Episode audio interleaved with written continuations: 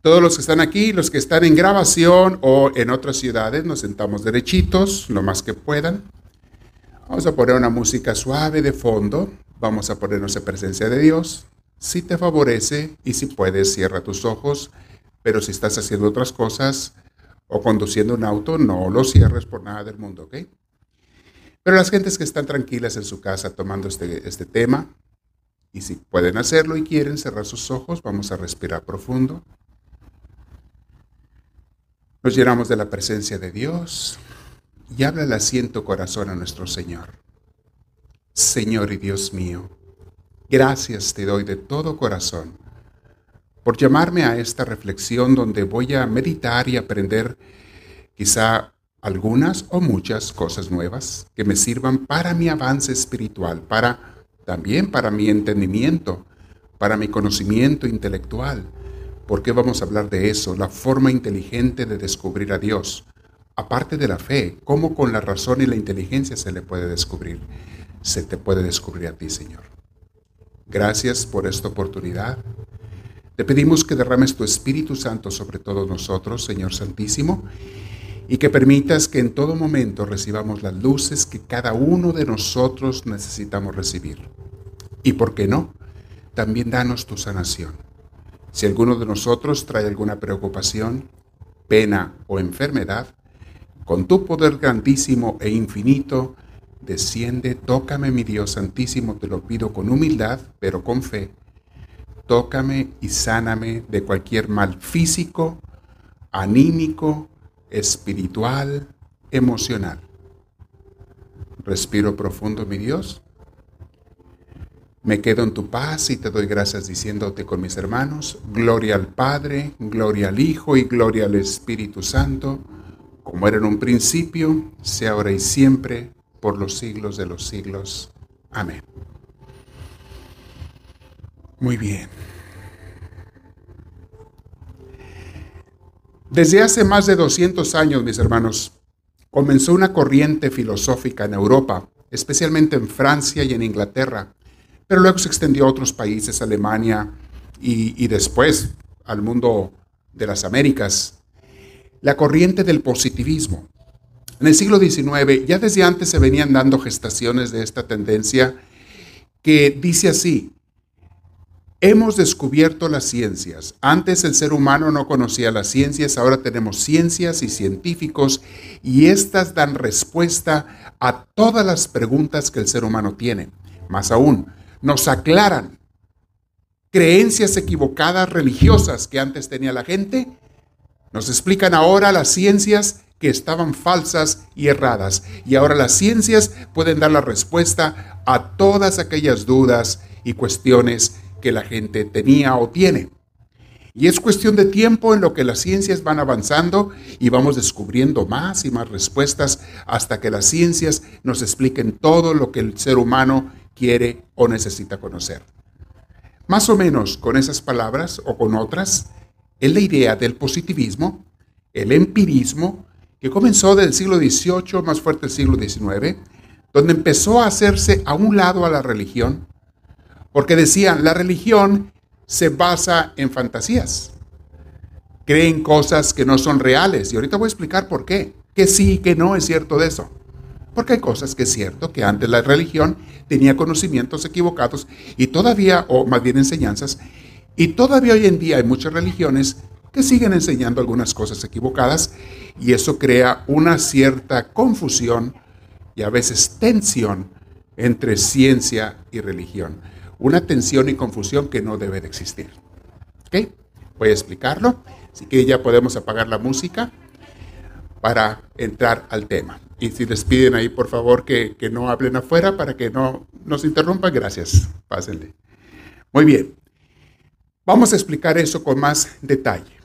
Miren, mis hermanos, las ciencias se dice que desde el medioevo, uh, de los siglos XIII, XIV, XV, empezó la, astronomía, empezaron en Galileo Galilei y otros a descubrir cosas que antes no se sabían, como por ejemplo la existencia de los planetas, la existencia de un universo vasto, la realización, el darse cuenta que el mundo no es el centro del universo y de que el mundo es un planeta más que gira alrededor del Sol. Cosas que no se sabían, se empezaron a descubrir.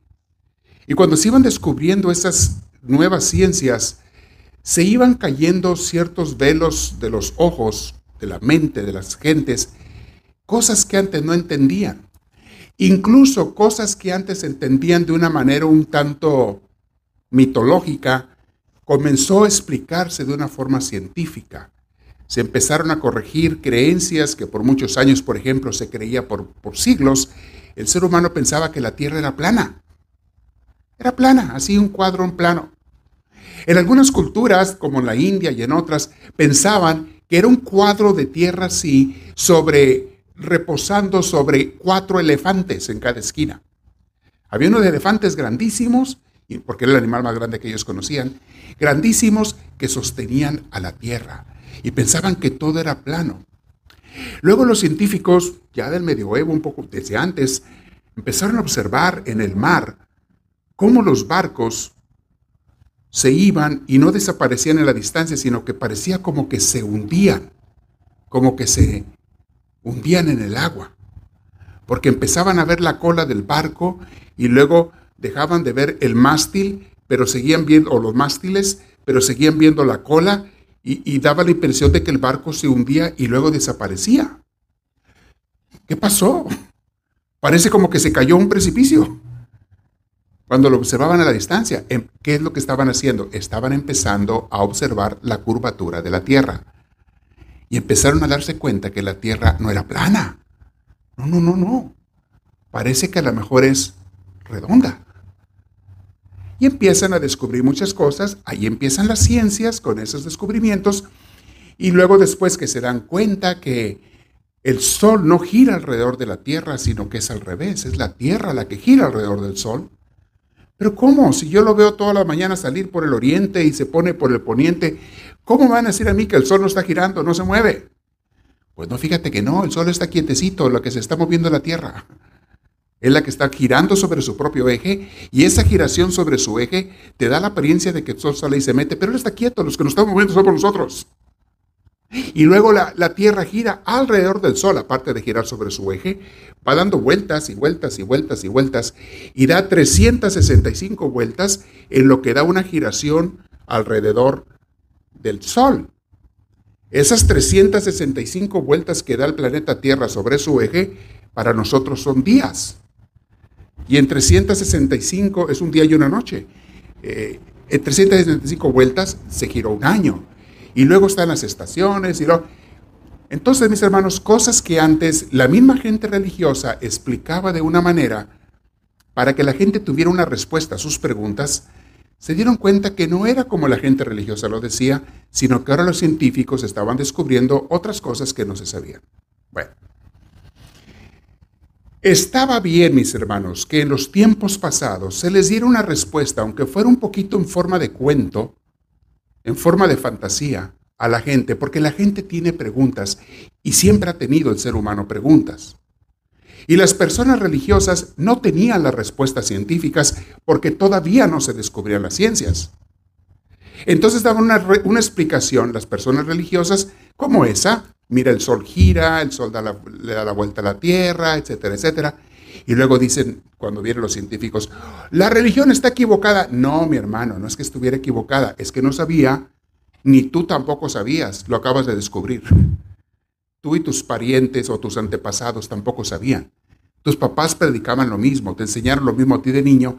Qué bueno que tú ahora científico descubriste la forma correcta de eso, de, de cómo gira la Tierra y otras cosas. Qué bueno que lo descubriste. Pero la gente por miles de años tenía que recibir alguna respuesta a sus preguntas. Porque es muy duro, mis hermanos, vivir con preguntas y no tener respuestas. Entonces, aunque sea de fantasía, pero algo que me haga descansar mi mente. Por eso, los científicos dicen, las religiones se equivocaban o nos cuentan mentiras. No, te estaban tratando de explicar de cómo mejor lo entendiera el líder religioso, algo para que tú, tus antepasados, tuvieran una mente en paz. Pero las mismas personas religiosas, consciente o inconscientemente, las mismas religiones estaban esperando el momento en que los científicos nacieran, descubrieran, que hubiera ciencia y hubiera personas que nos explicaran cosas que son de ciencia, no de religión. El que si el sol sale o no sale, si gira o no gira, o la tierra gira o no gira, eso no es materia de religión, no tiene nada que ver con religión, lo cual nos explica qué, quién es Dios o cómo relacionarnos con Él, cómo llevar una vida de acuerdo a Dios. No tiene nada que ver con ciencias. Bueno, entonces, ¿por qué las personas religiosas desde Moisés y después todas las personas que ha habido eran las que nos daban esas explicaciones pseudocientíficas? Porque eran los únicos maestros que había. No había ni escuelas, ingrato, por miles y miles de años. No existían las escuelas. La gente no sabía leer ni escribir. Los primeros que empezaron a dominar esos conocimientos de la educación, del aprendizaje, de leer y escribir, fueron las personas religiosas. Fue la religión la iniciadora de las ciencias. Y para aquellos que no lo saben, las iglesias, especialmente la iglesia católica, fue la que inventó las universidades. Las inventó primero para los monjes y los sacerdotes, después para las monjas. Y después la gente dijo, nosotros también queremos aprender. Y les hicieron los mismos sacerdotes, les hicieron universidades a la gente común y corriente, a todos los civiles, para que también aprendieran lo que ellos estaban aprendiendo. Ellos son los que inventaron las universidades. La religión. Me da mucha risa porque hay mucha gente que se la jacta de muy conocedora de ciencias y que quieren poner la teoría del Big Bang, del Big Bang, para decir que venimos por el Big Bang. Es una teoría muy válida y es científica, no comprobada, pero tiene bastante lógica. Todavía no se comprueba, quizá algún día se compruebe, no hay ningún problema, porque Dios nos puede crear como le dé la gana. Pero lo que no saben los científicos, muchos de ellos, es quién fue el que inició la teoría del Big Bang. Fue un sacerdote católico, científico, el que sacó esa teoría y dijo, tal vez así empezó este universo material, tal vez así Dios lo creó. Y los otros científicos, algunos de ellos ateos, que no creían en Dios, tomaron la teoría, les gustó y dijeron, wow, suena bien. Probablemente así fue creado el universo. Ah, entonces no existe Dios. Espérame, eso no tiene nada que ver con si existe o no Dios. Simplemente se está diciendo cómo posiblemente Dios nos creó a través del Big Bang. Es muy posible. ¿Por qué no? Dios nos puede haber hecho de cualquier forma. Bueno, entonces Adán y Eva y todo, ya les he explicado mil veces en las clases de Biblia que Adán y Eva y como miles de pasajes más, no todos, pero hay muchos pasajes en la Biblia, son parábolas. Para eso tomen los cursos de Biblia. Acabo de terminar, estamos subiendo ahorita uno a YouTube. Les explico todo eso sobre los géneros literarios. El día de ayer subimos ese tema a, YouTube, ahí está, el curso de Biblia que estamos dando. Ese es otro tema, no hay contradicción, lo que hay es malos entendidos de personas científicas y de personas también religiosas. Hay malos entendidos. No hay ninguna oposición, mis hermanos, entre fe y religión buena, una religión buena, fe y ciencia. No hay. al contrario, se complementan. Se complementan. Unas estudian una cosa, otros otra. No tienen por qué competir. Y ya les expliqué por qué las personas religiosas, empezando por Moisés y otros profetas y en todas las ramas religiosas, hubo personas que explicaban cosas que después, las, como les dije, el sol, la puesta del sol, la tierra plana, etc. Y luego vienen los científicos y nos explican lo correcto. No es que quisieran echarte mentiras, es que nadie sabía cómo estaba la tierra formada, cómo era el sol o cómo quién giraba o no giraba. No se sabía. Cuando los científicos empiezan a descubrir eso, nos da mucho gusto que ahora ya sabemos cómo es eso de la tierra y el sol y tantas ciencias más. Ahora me, eh, explicamos. Pero no tienen por qué contradecirse. Voy a explicar eso. Miren, de hecho, el tema del día de hoy no es de fe. Hoy no le voy a hablar de fe. ¿Qué es lo que siempre hablamos? Relación con Dios, descubrir a Dios por medio de la fe, creer en Dios. No, no le voy a hablar de eso hoy.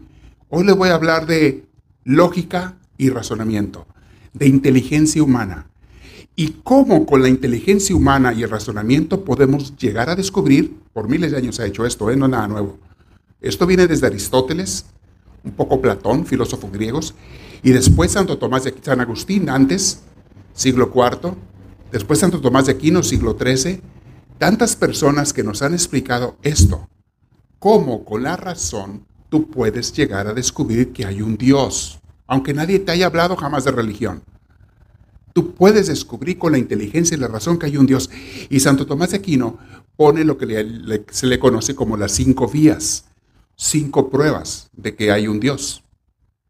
No fe, no religión, no, sino usando la lógica, usando la filosofía, usando la inteligencia, usando la razón humana.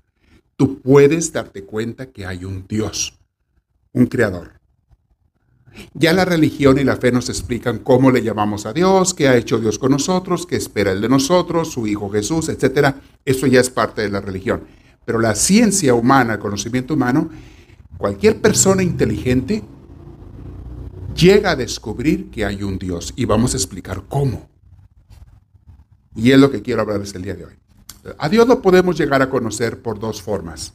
Una es la fe, la que hemos mencionado. En las iglesias siempre hablamos de la fe, la relación con Dios, la oración, la palabra de Dios, meditar lo que nos ha revelado, lo que nos ha dicho a través de los profetas. Todo eso es fe, todo eso es religión. Todo eso es Dios y nosotros interactuando. Dios hablándonos y nosotros contestándole, respondiéndole. Dios invitándoles y invitándonos y nosotros aceptando o rechazando la invitación, como cada quien quiera.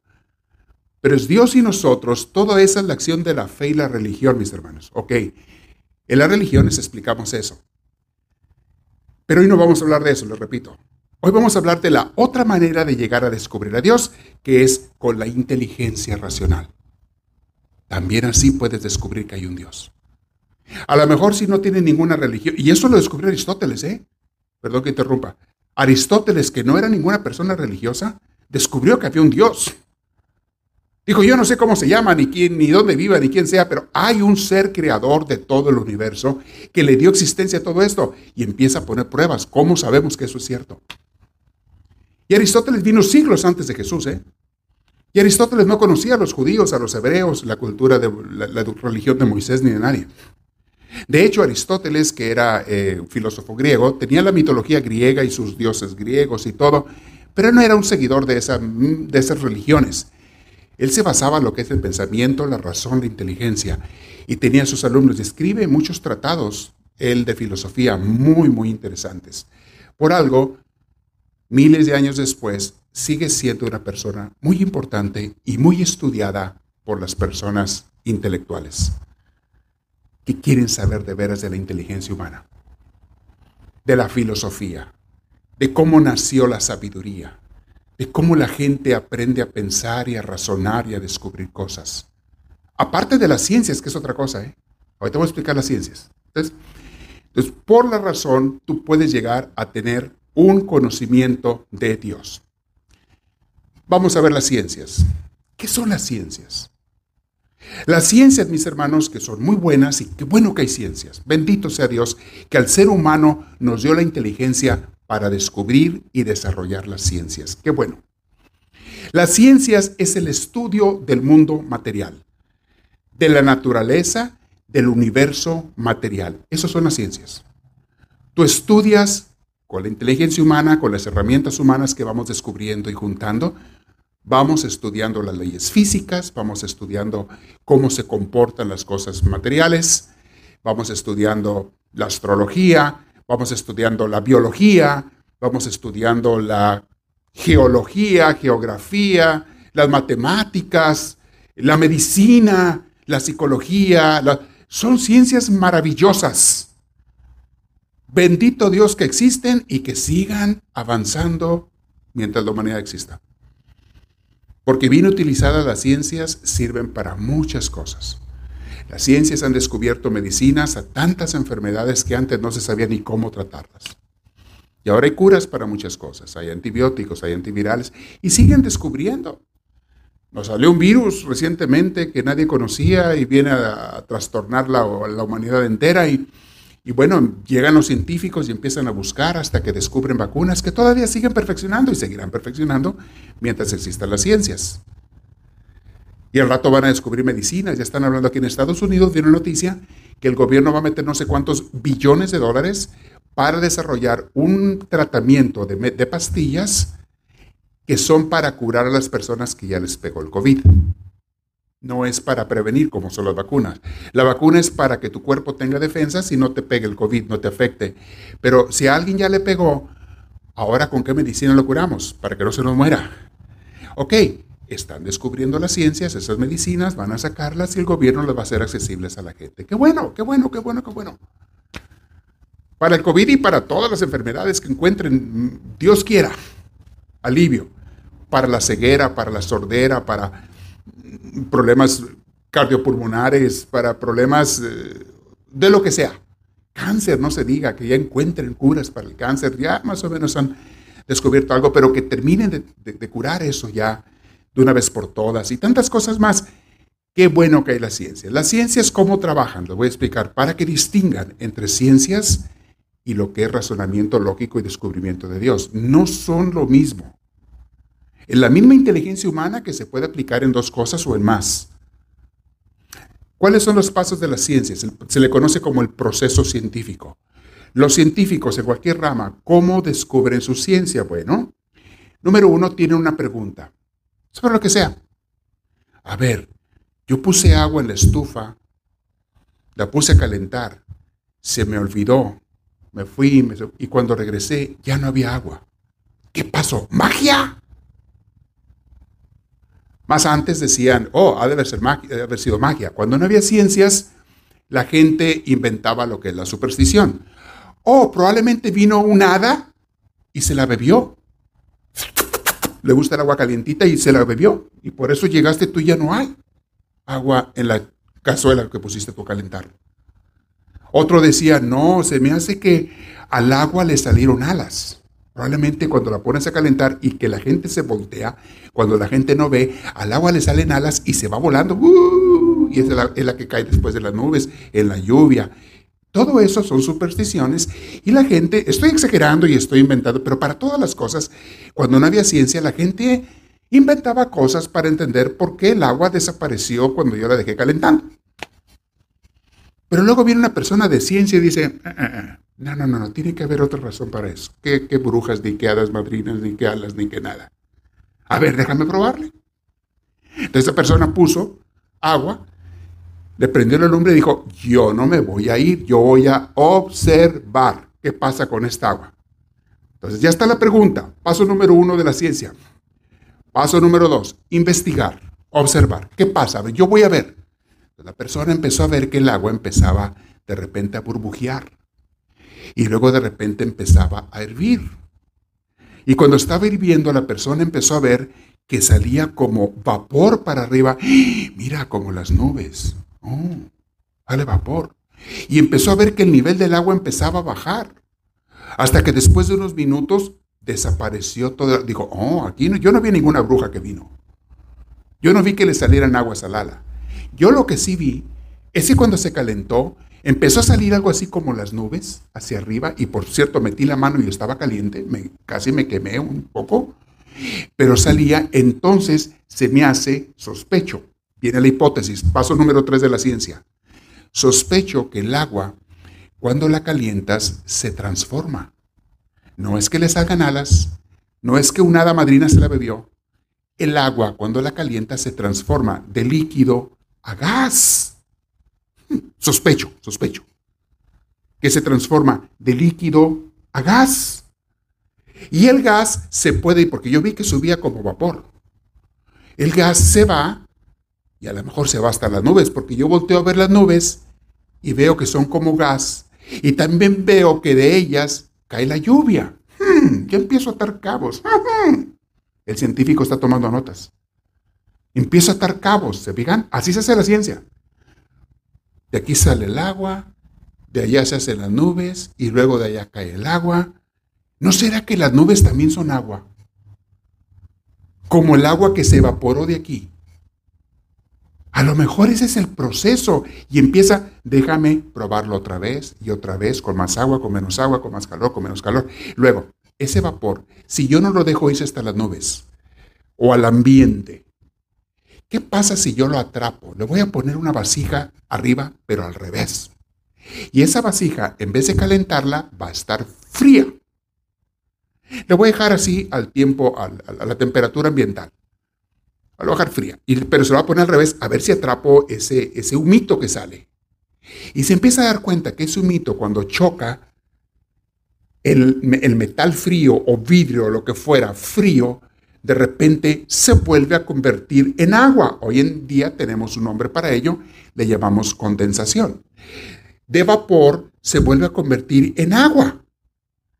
Y si sigo yo con la olla ahí encima, al revés, esa agua se hace pesada y empieza a caer gotas. ¡Ja, ja! Ya te los cabos. Toma notas del científico y dice, mira, esto es lo que pasa. Se me hace que el sol Ahí no hay estufa en el mar, pero el sol calienta el agua en los mares, en los lagos y en los ríos. La calienta, el agua se evapora, se forman las nubes. Allá en las nubes se empieza a enfriar porque está muy alto y arriba es más frío. ¿Yo cómo sé que es más frío? Porque el otro día subí la montaña. Y cuando subí la montaña, allá era más frío que acá abajo, en todo el desierto. Quiere decir que mientras más arriba, más frío.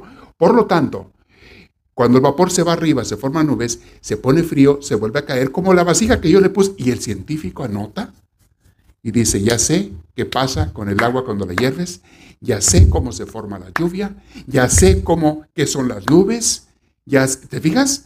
De observar, de anotar, de experimentar, el científico descubre la ciencia. Y acaba de descubrir este científico una ley de la física que dice que el agua cambia su estado natural, luego se va a un lugar helado, se va a un lugar muy frío o arriba de las montañas y ve que esa agua de repente se hace hielo. En tiempo de frío, cuando todo cambia el clima, sí, pues dicho y hecho, mire, el calor me la hace vapor, pero el frío me la hace dura, me la hace piedra, me la hace hielo. Quiere decir que entonces el agua transforma. ¿Se fijan? Les acabo de dar una clase de ciencias ahorita. Así se descubren las ciencias. Lo mismo para la medicina, lo mismo para la biología, lo mismo para la anatomía, para las matemáticas. Mira, dos más dos son cuatro, sí, pero se subes y restas y sacan la ciencia. Todo eso es bellísimo. Las ciencias son bellísimas, pero no tiene nada que ver con Dios todavía directamente, con la existencia de Dios. Por eso los científicos que quieren poner a pelear ciencia con religión cometen un grave error. Me estás hablando de peras y chabacanos, son cosas diferentes. Me estás hablando de, de frijoles y tu abuela Doña María. ¿Qué tiene que ver una cosa con la otra? Me estás hablando, me estás revolviendo cosas que no van una con la otra. Vámonos por partes. Y vas a darte cuenta que una cosa es una cosa y otra cosa es otra cosa. Hay la diferencia. No se me pierdan, estamos hablando de eso. Ya vieron cuál es el método científico. Los científicos tienen una pregunta de algo que observan, se ponen a investigar, toman notas, hacen experimentos, descubren, primero también crean su hipótesis, se me hace qué. Luego después hacen los experimentos. Si el experimento que hicieron no funcionó, tienen que regresar y cambiar la hipótesis. Ok, no era esto. Entonces, ¿será esta otra cosa? A ver, déjame pruebo. Y empiezan a probar. Una vez que le atinan cómo se generan las cosas, las escriben, las documentan y ya tienen un descubrimiento científico. Eso se le conoce como el método científico. Así se estudia en las ciencias. En todas las ramas se sigue ese proceso. Y descubren al final cómo funcionan las cosas materiales. Todo esto tiene que ver con el mundo material. Pero hay otro mundo mucho más amplio que el material. Y es el que voy a ir ahorita. Hay otras cosas que vemos todos los días que nunca podrás explicar con ciencias, porque no son cuestión de ciencia, son cuestión del mundo espiritual, que es la otra parte de la existencia del universo. Hay un mundo espiritual además del mundo material y tú puedes descubrir el mundo espiritual y voy a ponerle también cómo se descubre eso. Pero antes de llegar a ese punto del mundo espiritual, la gente se fascinó con las ciencias hace más de 200 años, nace el positivismo, nace el empirismo, nacen corrientes filosóficas que empiezan a decir la religión está equivocada, no saben, sin saber que una cosa es una cosa y otra cosa es otra cosa. No revuelvas una cosa con otra. La función de la religión nunca ha sido dar ciencias. Cuando llegaron a dar explicaciones disque científicas, era porque la gente tenía preguntas y quería respuestas. Y las únicas personas que tenían conocimientos de algo eran las gentes religiosas. De algo, no de ciencias, sino de algo. En este caso de la vida espiritual, la relación con Dios, la religión. Entonces, como dieron respuestas equivocadas, científicamente hablando equivocadas, después los científicos, cuando ya descubren la ciencia, dicen la religión se equivoca. No, no. En cuestiones de ciencia, sí, la religión no te dijo cómo son las cosas porque no sabía. Eso no le toca a los religiosos decirte cómo funciona, cómo se evapora el agua, cómo gira la tierra, cómo se forman las nubes, qué causa un virus, que existe un virus, que por miles de años no se supo que existían los virus, las bacterias del mundo microorgánico. No se sabía nada de eso. Tomó miles de años descubrir eso. Y la religión no le toca estudiar eso. Eso le toca a la ciencia. Y hasta que hubo personas científicas ayudadas, porque los que primero los enseñaron a estudiar fueron los religiosos. Fundaron las escuelas y universidades.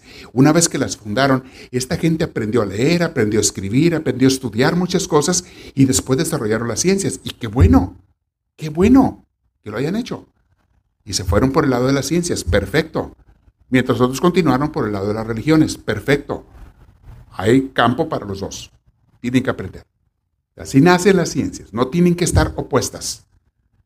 No tiene que ver los frijoles con la cajeta de membrillo, son cosas muy distintas. No me revuelvo una cosa con la otra. Hermano, te aconsejo que te las comas juntas, no saben bien. Bueno, a las embarazadas a lo mejor se les sabe bien, pero de ahí fuera a nadie. Entonces, ese es el método científico. Ahora, ¿qué es el cientismo? Antes de pasar al método de cómo descubrir a Dios con la razón y la lógica. ¿Qué es el cientismo? Cientismo es la gente que sabe algo de ciencias, mucho o poco, no importa, pero que creen que el ser humano, la única manera que tiene de descubrir cosas es con el método científico. O sea, reducen la capacidad humana nada más a las ciencias. Ya les dije, las ciencias es parte del conocimiento humano, pero no es el único. Y les digo una cosa, tampoco es el más bonito. Ahorita que les pongo ejemplos de cosas que se descubren no con ciencias, sino con la vida del espíritu, ahorita que les pongo ejemplos van a decir, no, esto es mucho más bonito, es mucho más tierno, es mucho más lindo. Las ciencias son frías, y está bien, así su campo. Son indiferentes, son secas. Las ciencias simplemente te dan datos, te dan números, te dan resultados, pruebas y resultados, y está bien, ese es su campo. Pero que digas tú que son sabrosas, tiernas, románticas, amorosas, no, porque no es ese su campo. ¿Qué es algo que es sabroso, tierno, amoroso? Una canción romántica, por ejemplo. Estúdiame tú con ciencias qué es una canción romántica. Sácamelo con las ciencias, pónmelo en un, en un laboratorio, una canción romántica, o una canción, una melodía de piano nada más. Estúdiame con ciencias, ponlas bajo un microscopio esa canción y explícamela científicamente qué es. Una canción romántica o una melodía de piano. una melodía de Beethoven, un Beethoven, o una sinfónica o algo así. Hermosísimo. Explícamelo con ciencias eso. No puedes. Explícame con ciencias, usa la ciencia que tú quieras. Explícame con ciencias qué es el amor. Dímelo, pónmelo aquí en un laboratorio, explícame lo que es el amor que la gente siente por alguien más. Dos enamorados. Explícame por qué yo estoy enamorado de esta persona, pero no de todas las demás. Científicamente, ¿cómo se explica eso? No existe explicación científica. Simplemente se da y ya. Ah, no, dice el cientista, si no me lo puedes explicar con ciencias, el amor no existe. Es mentira, es fantasía, es invención de gente. El amor no existe. ¿Cómo no me hace que no existe si yo lo siento, lo he sentido tantas veces? Sí, pero como no me lo puedes explicar con ciencias, no existe. Es falso. No tiene nada que ver eso con las ciencias porque son cosas muy diferentes. Explícame lo que es una melodía, explícame lo que es una pintura, una obra de arte. Tú ves una pintura hermosa de un Miguel Ángel, un Da Vinci, una escultura de estos, de estos artistas preciosos que tiene unas cosas que te dejan, las ves y te quedas así. Ok, explícame con ciencias qué hace que esta escultura, esta pintura o esta música sean algo hermosísimo. Explícamelo con ciencias. ¿Cómo me lo explica? A ver, pésalo en una báscula. ¿Cuánto pesa una canción bonita y cuánto pesa en la báscula una canción fea? Así toda desacorde, toda desafinada, una persona tocando una guitarra toda desafinada y una persona que es un artista que te toca hermosísima la guitarra, pónmelos en una báscula, dime cuánto pesa uno, cuánto pesa la otra, para científicamente entenderlas. No se puede, porque eso no es cuestión de ciencias. Bueno, mírenlo con una cinta. ¿Cuánto mide con la cinta de medir, con un metro, o con un metro, con una yarda, con una cinta? Mídeme tú, ¿cuánto mide una canción bonita y cuánto mide una canción fea? ¿Mide más o mide menos? ¿Con cuánto mide? ¿O qué temperatura tiene? ¿Cuántos grados científicos? ¿Te fijas? La ciencia, los elementos de la ciencia no se pueden utilizar para nada para entender las cosas del espíritu. Dios. Explícame a Dios con ciencia, dicen los científicos, si no yo soy un ateo. Si tú a mí no me lo pones aquí enfrente que yo lo puedo, porque yo ya estudié el otro día a un, a un conejito. Yo agarré un conejo y lo estudié. Luego agarré una rata y la, la, corté y le saqué el estómago y le saqué el corazón. Yo eso lo puedo ver. Ok, ponme a Dios aquí en esta otra mesa y destrípamelo para yo saber que existe y quiero saber qué tiene adentro. Eh, eh, espérame, espérame, espérame. Estás confundiendo las cosas. Dios no es un conejo. Dios no es una rata. Dios no es una criatura. Dios es algo inmensamente más que eso y fuera de todo eso. Es más, es el creador de esas cosas que tú puedes estudiar con ciencias. No tiene nada que ver con tu laboratorio, con tus cintas de medir, con tus termómetros, con tu microscopio, con tu báscula. No tiene nada que ver Dios con esas cosas. Por eso las ciencias jamás van a poder saber ni siquiera si existe o no existe un Dios, porque no es su campo. Es como si yo con los ojos quiero saber con los ojos a qué huele el tomate. A ver, espérame, andas equivocado. ¿Con los ojos quieres saber a qué huele el tomate? Sí, sí, con los ojos. Si no quiere decir que el tomate no existe, no tiene olor. Mm, ¿No estarás un poquito equivocado? ¿No será que para oler existe otra cosa que no son los ojos? Bueno, ok, ok, ok. Entonces yo con las manos quiero ver una persona que nació ciega.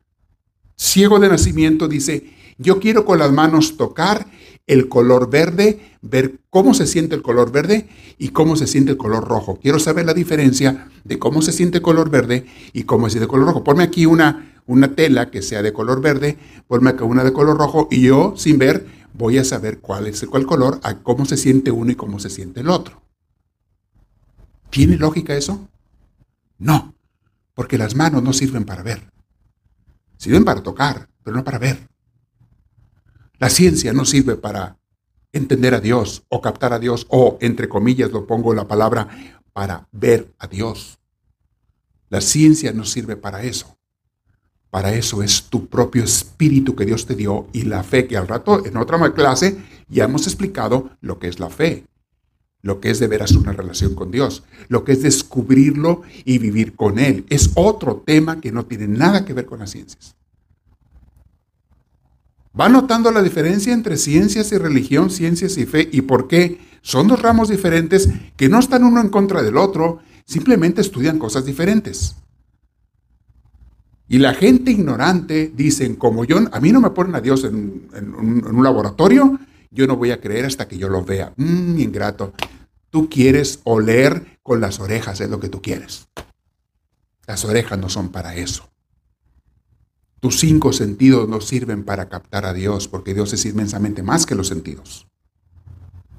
Cuando los rusos fueron los primeros que sacaron un satélite, a finales de los 50, principios de los 60, los rusos empezaron, eh, había una competencia entre rusos y norteamericanos a ver quién salía primero al espacio y después quién llegaba primero a la Luna. Había una competencia científica. Después de la Segunda Guerra Mundial del 1945, Empieza esa competencia a ver quién era más avanzado. Y el primer reto que se propusieron es a ver quién sale primero al espacio. Y los primeros que sacaron algo al espacio fueron los rusos.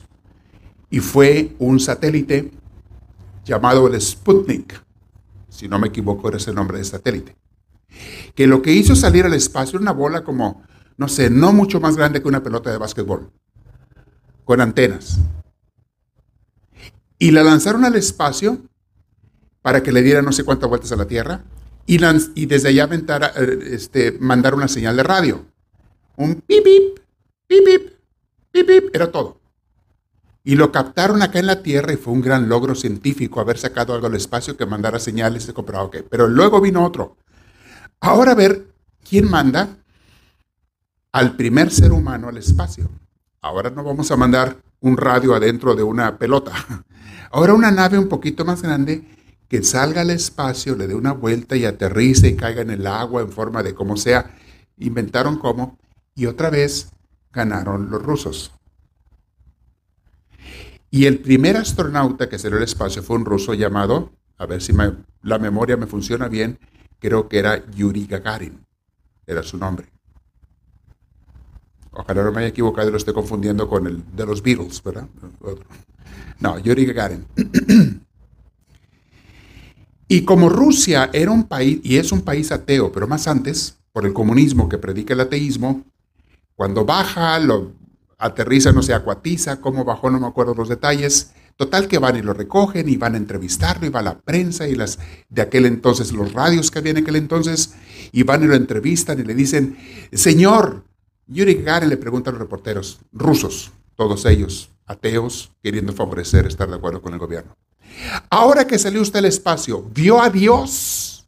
Porque los que creen en Dios dicen que está allá. ¿Lo vio usted a Dios? Y contestó Yuri yo no vi a ningún Dios allá arriba. Por lo tanto, Dios no existe. Yo no vi el color verde con mis dedos. Por lo tanto, mis dedos me dicen que el color verde no existe. Es lo mismo, la misma tontería. Dios no es una persona, una pelota un señor barbón allá arriba del espacio dando vueltas entre las nubes, más arriba entre los satélites. Dios no es eso. Dios es inmensamente más grande que el universo entero, ingrato. ¿Cómo lo quieres ver? Si un pescadito no podía ver el océano, andaba preguntando, ¿se acuerdan aquel cuento? Andaba un pescadito preguntando, oigan, ¿dónde está el océano, amigo? Pues está en todos lados, le decían los pescados más viejos. Estás en medio de él. ¿Qué, qué, qué, qué, qué? ¿En medio de qué? Nada. A mí me han hablado del océano, yo quiero verlo, no lo he visto hasta ahorita, por lo tanto no creo que exista. Mi hijo, estás en medio de él, decían los pescados viejos. Tú estás en él. El océano es todo. Para donde voltees es el océano. ¿Qué qué? Dijo el pescadito. Esto es agua. Pura agua. Y ahí en el fondo hay tierra. Pero yo no he visto el océano. Por lo tanto, el océano no existe, dijo el pescadito. Y se fue muy desilusionado. Una cosa es que tú no lo puedas ver porque no tienes perspectiva ni capacidad para verlo. Y otra cosa es que no exista. No todo lo que tú no ves no existe. ¿Quién te dijo que tú eres la razón, tu ver, tu vista es la razón de la existencia de todos los seres? Yo en mi vida jamás he visto el, país que se llama China. Jamás en mi vida lo he visto yo. Entonces, porque no lo he visto, voy a creer que no existe y que es mentira lo que la gente me cuenta de que existe un tal país China y que venga gente que dicen son chinos. Sí, pero es mentira, estos han de ser otro barrio. Mira, son de aquí, de la ciudad donde hay muchos chinos. Son de ahí y me vienen a decir que, que, hay un país. No existe el país, porque yo no lo he visto. ¿Quién te dijo a ti que lo que tú ves es lo que existe y lo que no, no? La ignorancia crasa de las gentes. No he llegado todavía a cómo comprobamos la existencia de Dios. ¿eh? Ahorita, uh, ese es otro tema bien bueno. Y a lo mejor no alcanzo ahora, va a ser la próxima clase. Bueno, ¿cómo comprobamos con la inteligencia, con la razón, que sí existe un Dios? Pero primero vamos a ver la diferencia entre fe y, y ciencias.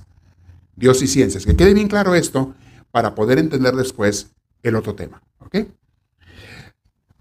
Denlo a conocer, todos los que lo están viendo ya en YouTube o en redes sociales, den a conocer este tema a todos los jóvenes, por favor. Mándeles el link, el enlace. Mándeles decir, porque estas son las dudas que mucha gente tiene.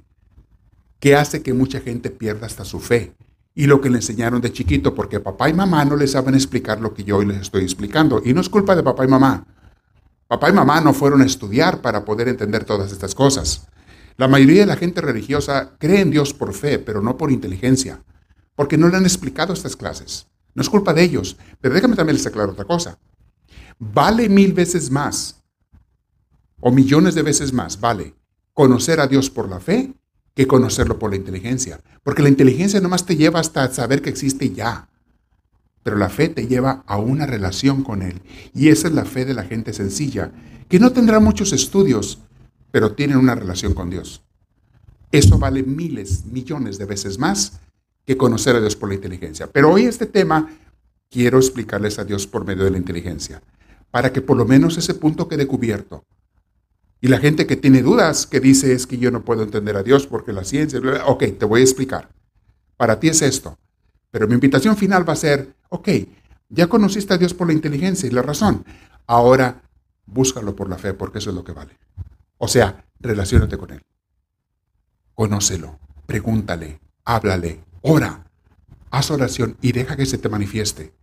Y el día que tú conozcas a Dios como se le conoce a Dios realmente, te vas a reír de la inteligencia y el razonamiento. Vas a decir, eso es basura, es nada comparado con conocer a Dios cara a cara. Es como que a mí me platiquen la existencia de una persona y a lo mejor conozco mucho de esa persona y sé que existe esta persona porque hay pruebas de su existencia. O que yo conozco a esa persona cara a cara y seamos amigos y nos relacionemos de una manera mucho más amigable, amistosa. Eso es mucho más valioso. Igual con Dios, ¿ok? Entonces, nomás quiero aclarar este punto. Pero vamos a explicar la parte del razonamiento. Entonces, cientismo, vuelvo a repetirles, cientismo, la gente ignorante que quiere reducir la existencia de Dios meramente al método científico. Esa es una manera muy limitada de conocer las cosas y nada más el mundo material. Porque las mismas ciencias no son perfectas, ¿eh?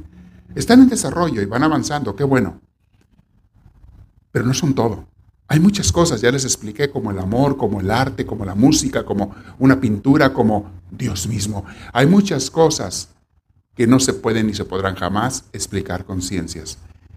Y no porque no la puedes explicar con ciencia significa que no es real o no existe. Claro que existe, es más, todo lo hemos experimentado. La alegría, el gozo, la tristeza, etc. Son expresiones de tu espíritu. El arte, la música, la inspiración. ¿Les ha pasado que a veces te sientes muy inspirado para algo si eres una persona que sabe de escribir música de repente o de escribir historias? Sientes una inspiración y te pones a escribir. Otras veces para la oración sientes una inspiración para orar. ¿Qué es eso? Ciencia no tiene nada que ver con ciencia. Es el espíritu. Inspiritus. Inspiración viene de inspiritus, conexión con el espíritu de Dios. Inspiritus es inspiración. Hay artistas, hay compositores de música que de repente sacan una canción bien bonita. Y cuando te cuentan la historia de cómo la escribieron, te dicen cosas como que, pues yo no sé, un día estaba yo en casa de mi madre, me le quedé viendo a mi madre y me brotó escribir esta, esta canción o esta poesía y me salió una canción a las madres y aquí está. De un momento que yo no lo busqué, no lo pensaba, me llegó esa luz. Otros en canciones románticas. Es que hay un amor que yo tuve que a lo mejor fue un amor frustrado, pero el acordarme de ese amor me inspira y un día estaba meditando y me hizo escribir esta canción tan romántica hoy en día. Eso se llama inspiración. No tiene nada que ver con ciencia, son materias del espíritu. Y los humanos tenemos esa capacidad de conocer, descubrir y hacer cosas con y por el espíritu. Mis hermanos, estas clases no se las dan donde quiera. ¿eh? Yo estudiaba esto en el seminario para sacerdote. Nos explicaban todo esto. Pero no he escuchado a muchos explicándole esto a la gente, porque es mucho material y es mucho trabajo volver a preparar los temas y dárselos a la gente y reestudiarlos. Tienes que reestudiarlo. Tengo que escribirles todo para no perderme en la secuencia de lo que les voy explicando. Todo eso son horas y horas y horas de trabajo. Y muchos no quieren hacer eso. Mejor nomás les hago la misa, la carrera y lárguense, vámonos. Dejen la colecta y lárguense, vámonos. El cabo ese ya me la sé de memoria y nomás le leo librito y vámonos, corre, que lo vaya bien. sí, ok, pero ¿dónde estuvo la comida espiritual? ¿Dónde estuvo la asistencia? Entonces hay de todo, hay de todo. Pero lo que les quiero decir, mis hermanos, e, es, esta clase, ojalá los que no la toman en vivo la tomen en grabación y pásenla a mucha gente más. Porque le va a iluminar, le va a aclarar muchas dudas a mucha gente. Ciencia y religión. ¿Cómo descubrir a Dios utilizando la inteligencia y la razón? ¿Y por qué se contradicen la gente? A veces quiero ponerlas. No, mis hermanos. Miren. En el ramo del conocimiento científico, cuando antes no había ciencias, por miles de años no había ciencias, no había científicos, no se habían descubierto, no se habían estudiado cosas, no había tuvo que darse miles de años de desarrollo de conocimientos de muchas cosas para que llegaran a nacer las ciencias. Las ciencias dependen de miles de años también de estudios más rudimentarios, más rústicos, pero miles de años que la gente necesitaba aprender cosas. Fueron aprendiendo y poco a poco llegó a formarse las ciencias. ¿Ok? Si me hace el favor de cerrar esa puerta a alguien, por favor, porque es demasiado ruido. Cuando vean eso, ciérrenla, por favor. Entonces, tomó miles de años llegar a descubrir eso, pero gracias a Dios se descubrió y las ciencias siguen avanzando. Pero no culpen a la religión porque no sabía de ciencias antes. No era su campo. Y no se crean los científicos tan orgullosos, tan altaneros, tan soberbios como para decir, yo sé más que la religión. No, no, no, no. En ciencia sí sabes más, en religión no sabes nada. En relación con Dios no sabes nada. En vida eterna no sabes nada. En espiritualidad, en lo que es el propósito de la vida, el sentido de la vida, relación con los demás, eso no sabes nada. En el amor, en las emociones humanas muchas veces, eso no sabes nada tú científico. Tú dedícate a tus ciencias. Ponte a hacer tus matemáticas ahí, órale. No estás metiéndote en lo que no es tuyo. A veces hay maestros en las high school, sobre todo de los muchachos, soberbios y creídos, que dicen, yo sé de ciencias, Dios no existe. ¿Qué sabes? ¿Y tú qué sabes de Dios, ingrato? Me lo acabas de decir, que sabes de ciencias, pero tú qué sabes de Dios. ¿Cuándo has estudiado de Dios para que digas que no existe? Eres un ignorante. Es como que yo diga, yo no sé chino, por lo tanto el chino no existe. El mandarín, la lengua mandarina no existe. Yo no sé francés, por lo tanto el francés no existe porque yo no sé. Espérame, me lo estás diciendo tú mismo, que no sabes. Entonces, ¿por qué me dices que no existe si no sabes? No te metas en lo que no es tu campo. Y a muchos muchachos los confunden. Mi maestro me dijo que Dios no existe. ¿Y tu maestro qué sabe de Dios? El ingrato, ¿a qué seminario fue? Es como que yo me pongo a darle recetas de cocina a ustedes y decirles lo que... Yo no sé nada de cocina. ¿Qué les voy a explicar a ustedes? Y aquí hay un chef. Pues los que son chefs, esos son los números buenos para el tema. ¿Yo qué voy a saber? La gente revuelve una cosa con otra. Hay mucha arrogancia, mucha soberbia en mucha gente pseudocientífica o pseudo conocedora. Pseudo significa falso. Falsos conocedores, pseudo conocedores, pseudo sabios, sabios falsos.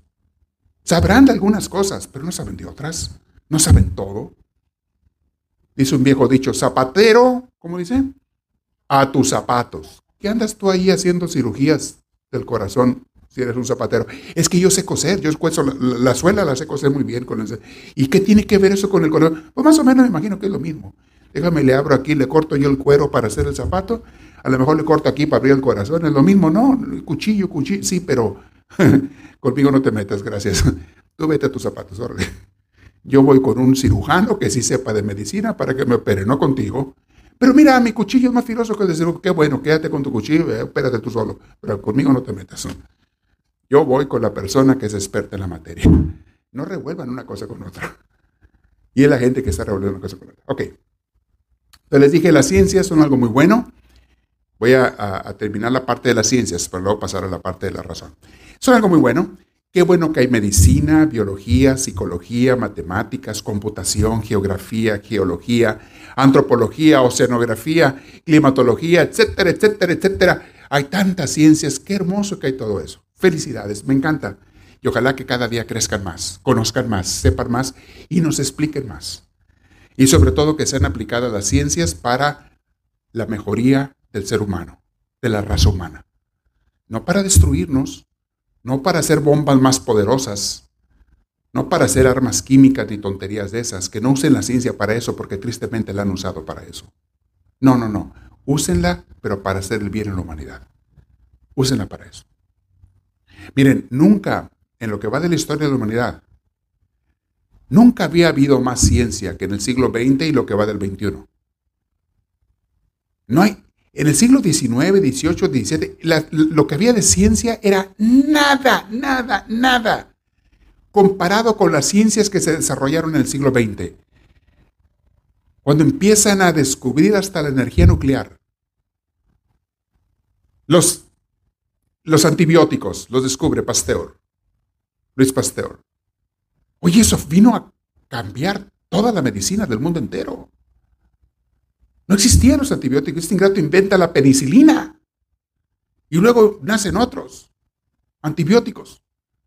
Vienen a acabar con enfermedades que antes mataban a todo mundo. Ahora de repente ya con eso los curan. ¡Wow! En el siglo XX mis hermanos descubrieron cosas hermosísimas. Y en el siglo XX se han creado las peores atrocidades que han existido en la humanidad. Primera Guerra Mundial millones y millones de gente envenenada, gaseada, porque lo mataban con gases venenosos los ejércitos en Europa. Ya no más bombas y balas, sino gases venenosos. Primera Guerra Mundial. No tenía mucho de haber pasado la Primera Guerra Mundial y viene la Segunda Guerra Mundial. Millones y millones y millones de gente mandados. Seis millones de judíos mandados a exterminar Ve las ciencias, ¿eh? ve lo bueno de las ciencias. ¿Para qué se usaron las ciencias? Ve qué hermosas las ciencias cuando se usan mal. Ve nada más, lo estoy diciendo de forma sarcástica. Eso es que la ciencia es todo al máximo. Ve lo que se hizo con las ciencias en el siglo XX. Las bombas atómicas. Dos veces se usaron. En una mataron como 60 mil gentes, niños, mujeres, hombres civiles y en la otra como 70 mil gentes. De una sola bomba, ¡boom! Más aparte los que murieron después por la radiación y las quemaduras. Docenas y docenas de miles y miles de gentes por la ciencia. Ah, muy buena la ciencia, ¿verdad? ¿De veras es la maravilla, la octava maravilla del mundo de las ciencias? ¿De veras es la que viene a solucionar los problemas de la humanidad? No, mis hermanos. Cuando el ser humano tiene buenas ciencias, pero mal corazón, las usa mal y las usa para la destrucción, no para la salvación de la humanidad. Y le seguimos las guerras de Corea, las guerras de Vietnam, la famosa guerra del siglo XXI, Afganistán, Irak, invasiones. Y mis hermanos, y la historia no ha acabado, y el ISIS y esto y lo otro, usando las ciencias para destruirse y matarse unos a otros. De veras las ciencias son la solución, porque es lo que decía el positivismo. Ahora con las ciencias ya vamos a arreglar todos los problemas de la humanidad. De veras. Ya tenemos todas las respuestas, mis hermanos. Las ciencias sin Dios son el diablo vivo. Ve para qué las usan. Las ciencias sin Dios, sin una sana religión, sin buscar el amor a Dios y al prójimo, son el mismísimo diablo. Ve cómo las usan. Es que no me vengan con cuentos que las ciencias son mejores que la realidad. No, no, mis hermanos. Las ciencias son peligrosísimas mal utilizadas. Son muy buenos que existan, ya les dije, qué hermoso que existan. Pero si no hay religión, no hay valores morales, no hay comportamiento humano, no hay amor al prójimo, ¿qué es lo? Esas son las bases de la religión. Amor, compasión, respeto, ayuda. Hey, conviértete en una persona altruista, busca el bien de los demás no nada más el tuyo propio. ¿Quién te enseña eso? La religión la que te enseña eso. Y me vienen a decir que qué bueno que ya no hay religión, que ahora puras ciencias. Hay cada, cada gente loca, mis hermanos. En tiempos de Moisés, en el desierto, los judíos cayeron en la idolatría y se pusieron a adorar becerros de oro. Otras tribus y otras gentes en la idolatría se ponen a adorar al sol, otros a la luna. Los aztecas, los mexicanos, no es que fueran malos, es que nadie les había enseñado. Entonces, adorar al sol, a la luna, Huichilopostli, la serpiente volcó emplumada, y luego este Quetzalcoatl es la serpiente emplumada, y otros dioses, y ¿qué están haciendo? Adorando criaturas, a la creación, ¿ok? ¿Creen que eso ha cambiado? No, sigue existiendo. Ahora la gente, ¿saben a quién adora? Al universo, dice. Gracias al... No, no habido locos tontitos decir así. Gracias al universo que me dio buena suerte el día de hoy. Gracias al universo. Y que el universo... ¿Quién es ese señor o señora que yo no lo he visto, el universo? Júpiter. Ah, Júpiter te dio de comer. Que yo sepa, es un planeta gaseoso que está allá al otro lado del sistema solar planetario, lejísimos. Yo no creo que Júpiter te vino a dar lo que tú estás diciendo que el universo te dio. Saturno, la Luna, otra galaxia. ¿Cuántas galaxias más allá? Venus, la estrella. Ese es el universo. ¿Eso es el que te da las cosas? La idolatría no ha cambiado. La gente sigue idolatrando, mis hermanos, por no reconocer a Dios. Dice el viejo dicho, el que no conoce a Dios, a cualquier chango se le hinca. Y es muy cierto.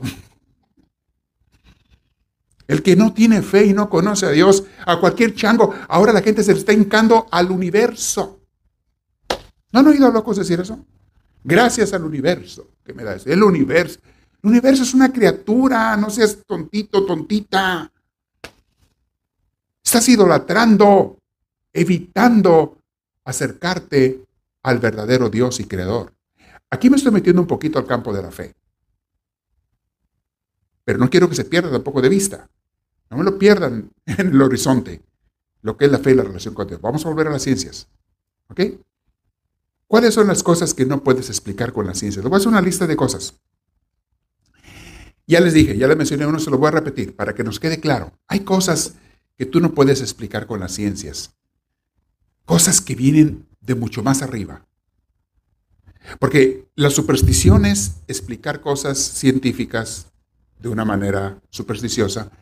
eso sí es lo que está mal cuando eh, adoramos al sol, adoramos a la luna y decimos, el sol es el que nos da de comer. Bueno, de una forma indirecta sí, o sea, de otra forma, pero el sol no te, no, no, está pensando en ti, en ni te conoce, ni tiene pensamiento ni voluntad.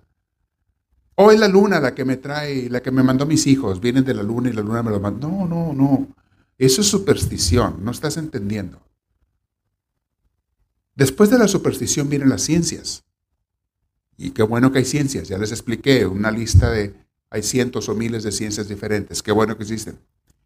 Pero después de las ciencias viene el razonamiento humano, la inteligencia humana y la vida espiritual. Está por encima de las ciencias. Tres niveles. Superstición. Los científicos creen que todo el que es religioso es supersticioso, creen cosas falsas. No, no, mi hermano. Una cosa es que tú no entiendas la vida espiritual y otra cosa es que creas que son cosas supersticiosas. La superstición está por abajo de la ciencia de acuerdo. Es la que te decía que el mundo era parejo, que estaba sobre cuatro elefantes. La superstición es la que te decía que el agua se la llevaban, no sé, una hada madrina, se llevaba el agua que tú ponías a servir. La superstición te decía eso por no entender, ok. La ciencia nos aclaró que eso era falso, estoy de acuerdo. Pero de la ciencia no tiene ningún poder, ninguna injerencia, es en el mundo espiritual que está más arriba que las ciencias. El ser humano tiene la capacidad de descubrir mucho más cosas que simplemente las ciencias. Dios nos dio esa capacidad. Simplemente la capacidad de trascender con el pensamiento. Las ciencias nunca podrán hacer eso la trascendencia mental. Hay cosas que ninguna computadora te va a captar. Por ejemplo, un chiste. Alguien te cuenta un chiste y te sueltas de risa. Cuéntaselo a una computadora y la computadora no te va a entender. A la computadora le preguntas, oye, ¿qué clima hay ahorita? ¿Cuál es? Y te da la respuesta. Tu teléfono la traes. La computadora la traes a tu teléfono celular, en tu smartphone. Oye, eh, ¿qué año murió George Washington? Te dice. ¿Quién fue Miguel Hidalgo? Te dice. Todas las cosas de información te dice. Pero cuéntale un chiste a la computadora y dime si se ríe. El teléfono. Ja, ja, ja, el teléfono. No, no lo entiende. Si hubo por ahí uno que le grabó esa, ese chiste y le dijo, cuando oigas esto, tú vas a decir, ja, ja, ja, ah, lo va a hacer, pero no se está riendo de verdad. La risa es una capacidad del espíritu. Ningún aparato, ningún robot jamás aprenderá a reírse. Es capacidad del espíritu. la capacidad de entender un chiste, de sonreír, de reírte. Ningún robot lo puede entender eso jamás, porque son capacidades del espíritu. Hay cosas trascendentes, pero bueno, me estoy metiendo mucho en filosofía. Conciencia jamás podrás explicar el amor de una madre por su hija, por su hijo. ¿Cómo lo explicas? ¿Cómo lo, me lo disectas en un laboratorio?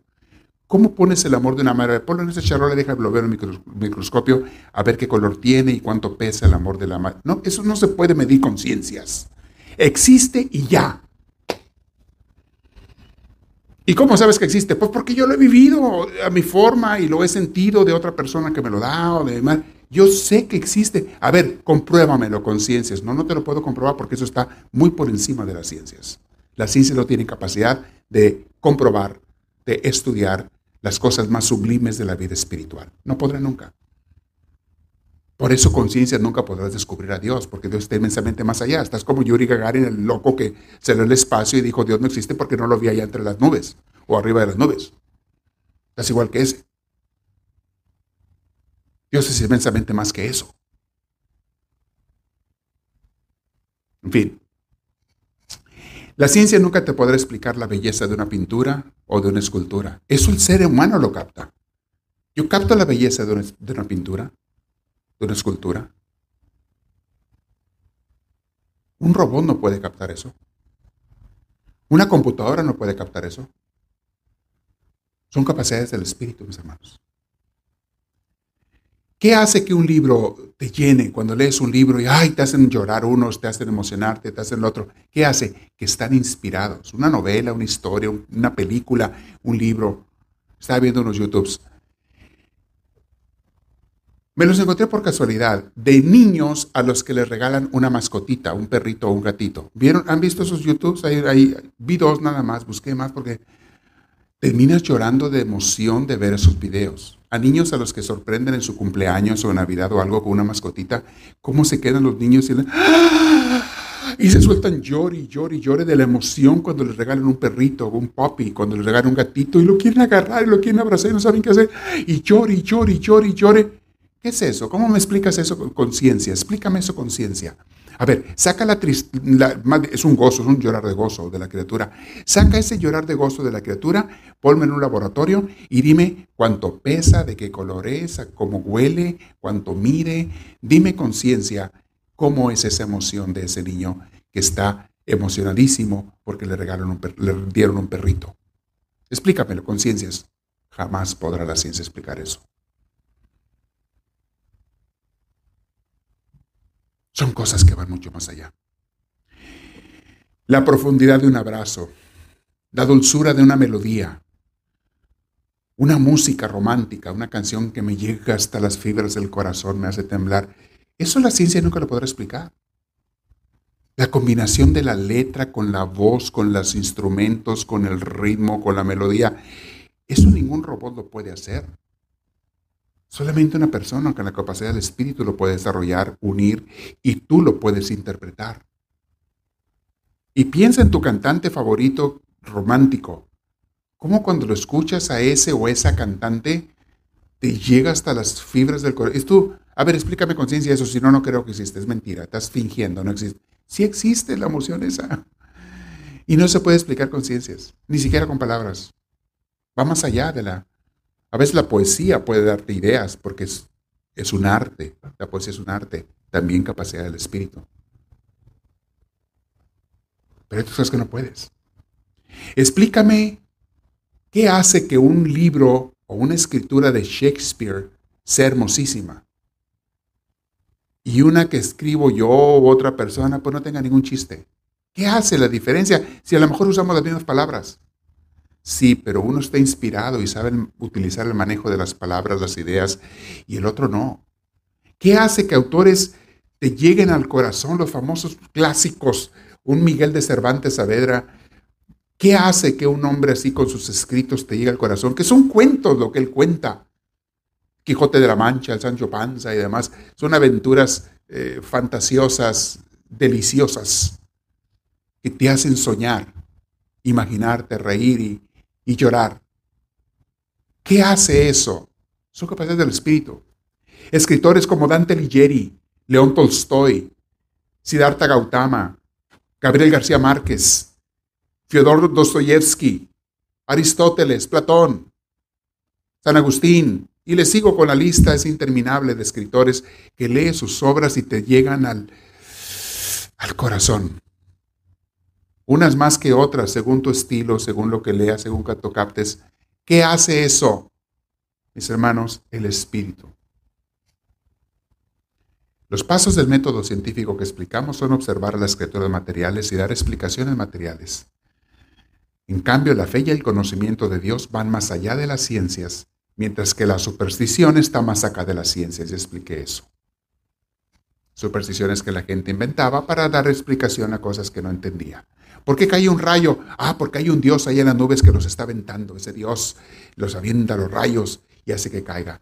Oye, ¿por qué hay una tormenta en el mar? Porque hay otro Dios del mar que es el Dios que crea las tormentas del mar. O sea, ¿qué es eso? Pues es mitología, es fantasía, es superstición que la gente buscaba cuando no había ciencias. Pero no estamos hablando de eso, estamos hablando del nivel espiritual que está por encima de las ciencias. Muy bien. Aquí voy a terminar la mitad de la clase. Falta la otra mitad que está bien sabrosa. Ok. Ahora, ¿cómo comprobamos? Utilizando la, el razonamiento y la lógica que sí hay un Dios. Por, para esta parte que sigue no vamos a hablar de la fe. No, no, porque la fe es la otra forma más profunda de descubrir a Dios, pero es personal, no racional. Vamos a hablar en la siguiente clase de forma racional. ¿Cómo compruebo que existe un Dios? El próximo viernes. Decían en los viejos eh, telenovelas y estaciones, como decía, en el mismo canal y a la misma hora los esperamos. No se lo pierda. Decía Raúl Velasco, y aún hay más. Ahí le voy a explicar la otra mitad, ¿ok? Ya les puse las bases de lo que son las ciencias, lo que es la fe, lo que es la vida espiritual, etcétera. Cosas que son de las, del espíritu, cosas que son de la ciencia. Ahora vamos a ver, ok, utilizando el método más racional, lógico, de alguna forma científico, ¿cómo puedo comprobar que existe un Dios? Y en la parte que sigue, vamos a ver las cinco vías de Santo Tomás de Aquino y otras cosas que nos demuestran que si hay un Dios. Aunque no tengas fe, aunque no creas en Dios, ok, ponte a pensar y usa la inteligencia.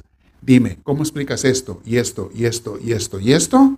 Y dime si hay o no hay un Dios. No te estoy hablando de fe, te voy a hablar de cosas que tú ves que toda la humanidad entera vemos. Y vas a comprobar que hay un Dios. Es lo que sigue. En la próxima clase. Los que están viéndolas en grabación en redes sociales, YouTube u otras, no se la pierdan en la clase que sigue.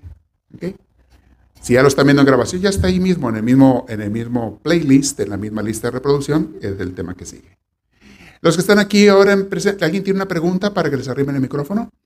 De lo que hablamos, de todo esto.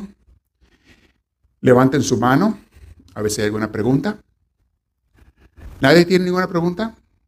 Sacaron callados, callados, callados. Dios mío, ¿no captaron nada? Acá está bueno así. Ahí. Levante la mano, la mano. Ahí está el micrófono, sí, gracias. Digo, aprovechen porque los que están en grabación viendo no tienen la oportunidad de preguntar como ustedes que están en vivo. A ver, los que están en, vivo vía Facebook Live, escriban su pregunta ahí. La leemos aquí en voz alta. Sí, adelante. Es exactamente. Tráigamelo aquí a tomar esta clase, que de eso voy a hablar. dice que dónde está todo el agua. ¿El agua de qué? cuando Oh, no, hay tantas historias de la Biblia que si me pongo a explicárselas no acabo en un día. Siente, que venga la clase de Biblia y aquí lo va a aprender, dígale. Y que no ande buscando el agua y que le abra la llave, hay mucha agua y también se anda buscando. Y si no, ahí está el mar. Sean pretextos. La gente que no quiere creer, no cree. Decía, ¿quién fue? ¿San Agustín? ¿O Santo Tomás de Aquino? Creo Santo Tomás de Aquino. Digo, para el que tiene fe, ninguna explicación es necesaria. Para el que no tiene fe, ninguna explicación es suficiente. La diferencia. Sí, adelante.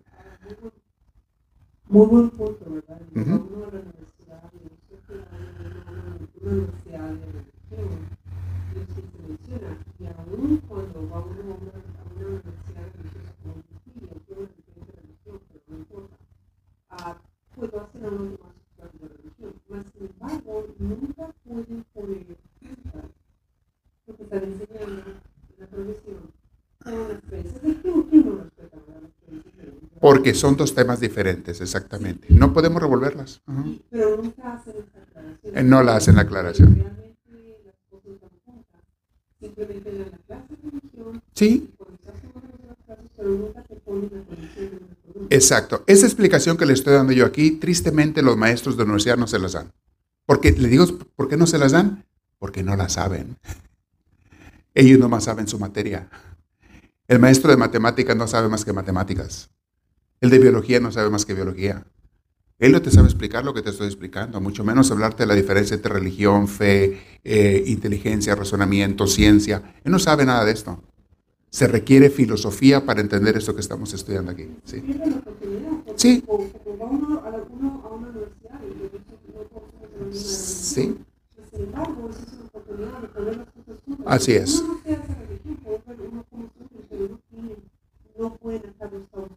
Correcto. No tienen las herramientas ellos, no saben. Y como ellos encierran, eh, ah, saben de pura ciencia, ellos te quieren convencer al estudiante de que su materia es la única que existe o su estilo, las ciencias, es lo mejor y lo único que existe. Y todo lo que no es en ciencias no sirve. Es falsedad, es mito, es ilusión, es superstición.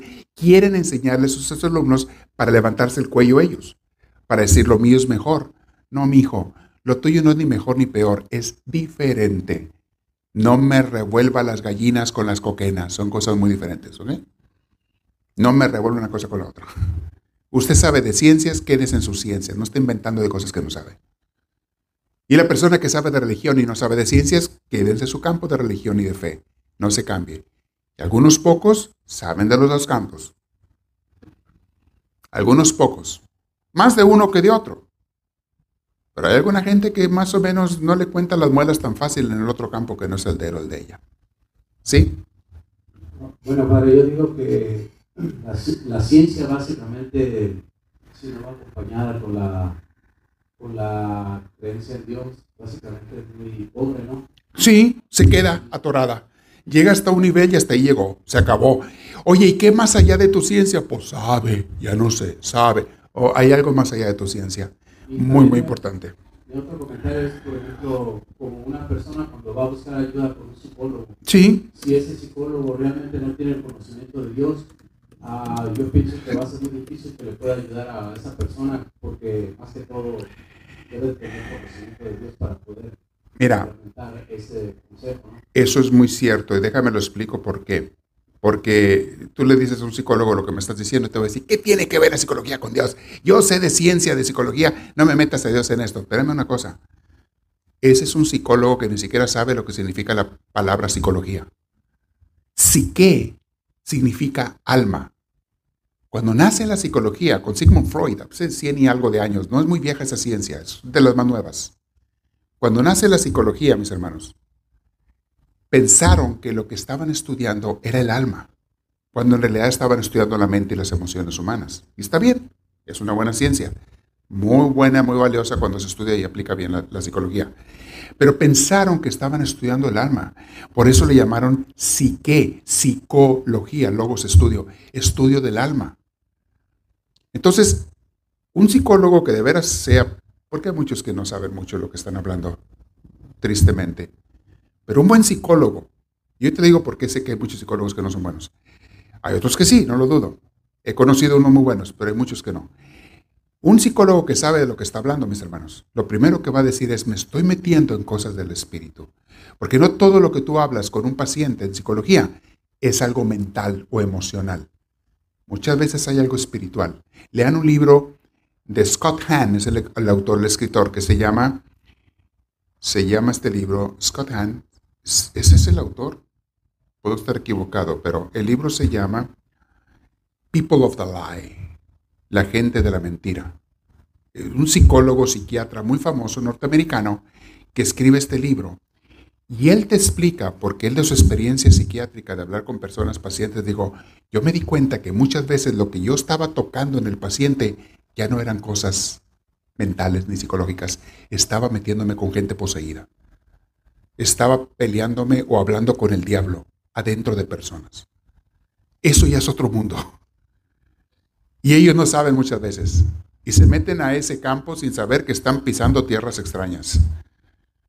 tierras difíciles, que si no sabes de qué estás hablando, te van a hundir, te van a dar una zarandeada bien buena. People of the Lie, la gente de la mentira. ¿Era Scott Hahn el autor? No sé si lo estoy revolviendo con otro, pero el libro sí se llama así. Lo encuentran ustedes por ahí. ¿Sí? Sí. ¿Por qué siempre con la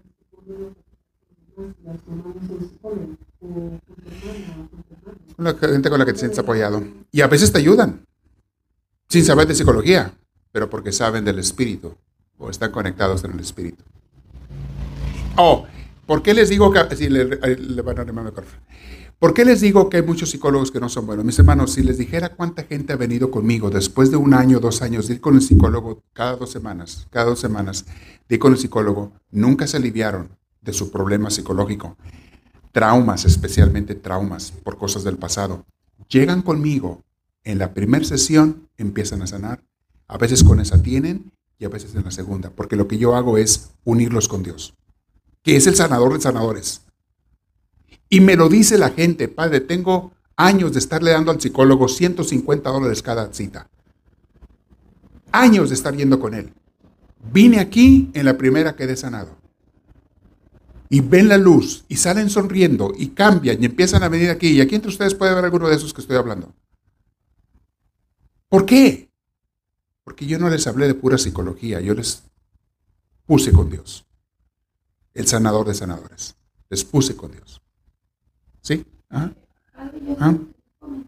Sí. Tengo cuatro niños, Ajá. eh, los grandes ya no están tan niños, tan grandes. Ya están grandecitos. es un adolescente, siempre tiene muchas preguntas. Claro, claro. Sí. ¿Quién creó a Dios? Sí. Bueno, eh, mis hijos mayores le, le trajeron un video, o más bien es una película, que se llama God's Not Dead. Ya, muy buena. Es muy buena. Se lo recomiendo. Ajá. Sí, quería comentarle, da una muy buena explicación Ah, claro, de eso. La ciencia La ciencia y Dios. basada en la Biblia Sí. sobre cómo Dios realmente no está muerto. Yes, God's not dead. Ajá, sí se lo recomiendo. Ajá. Sí, sí, sí. este, Muy buena. Ajá. Y, hay otra. Está en Netflix, creo. Eh, hay unas que te explican la parte científica de Dios también. Una que se llama, y creo, eh, son libros que los han hecho películas. Estos los que le voy a mencionar eh, están en YouTube, incluso uno de ellos. Eh, se llama The Case for Christ and The Case for God. Y el autor, creo que es aquí de San Diego, el autor se llama... Ay, se me fue el nombre ahorita.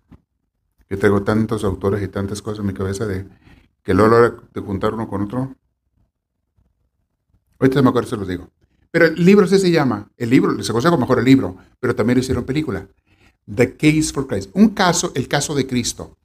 Porque lo escribió un reportero que se dedicaba a casos de jurídicos, de criminales y de gente así. Trabajaba creo que en Chicago, en la corte.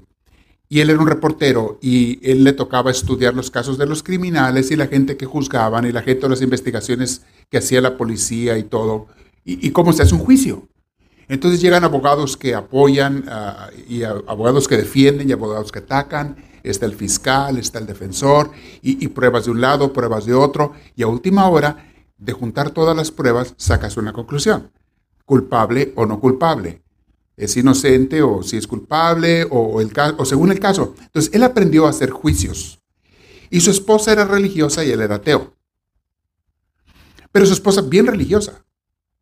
Y entonces ella no lo podía convencer de que la acompañara, pero a él impactó mucho cómo es que su esposa tenía paz, serenidad, alegría, aún en medio de los problemas que tenían familiares.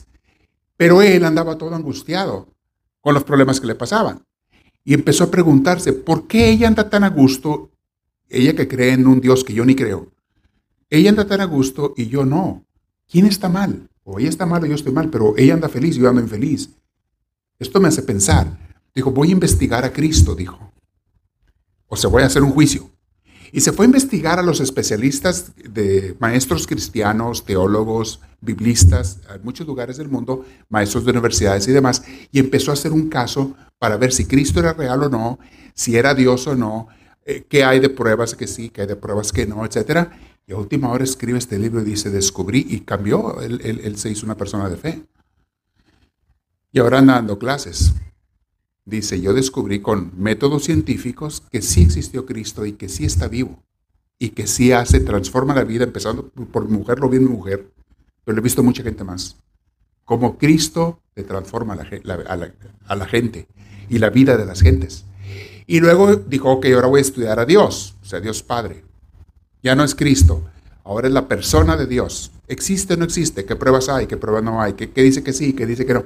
Hizo todo otro caso y escribió otro libro. Creo que se pida Lee, él. Lee Strobel, se llama Lee. Lee Strobel, correcto, gracias. Para eso tienes, eso, ayúdeme usted con eso. no le- Lee Strobel, correcto. The Case for Christ and The Case for God. Y creo que, no sé si está en español, tiene que estar en español. Y, a lo en- los hicieron película, los encuentran en película. Entonces sí hay muchas pruebas, y lo estoy dando una de tantas, pero hay. Muy bien. Buenas preguntas, qué bueno que se animaron a preguntar, gracias. Me gusta que, que hagan preguntas, porque lo que ustedes preguntan le va a servir a mucha gente más. Mucha gente más. ¿Ya no hay preguntas más? Vamos a hacer una oración final y después tenemos unos avisos, ¿ok? Entonces siéntense derechitos ahí donde están, o de pie si quieren, si quieren pararse. Yo me quedo sentado para alcanzar el micrófono y vamos a hacer la oración. En nombre del Padre, y del Hijo y del Espíritu Santo. Gracias, Padre bueno y celestial, porque es don tuyo el que recibamos la fe y la inteligencia y las ciencias y todo lo que hay que conocer. Danos esa luz, Señor, enséñanos, guíanos, muévenos. Te agradecemos desde lo más profundo del corazón y para cada uno de mis hermanos en este día y en esta noche te pido una gran bendición. Reciban para ustedes y sus hogares, en donde quiera que estén, en cualquier ciudad, tiempo, lugar. Reciban la bendición de Dios Todopoderoso, en nombre del Padre, del Hijo y del Espíritu Santo. Amén. Que Dios me los bendiga. Tomen asiento tantito.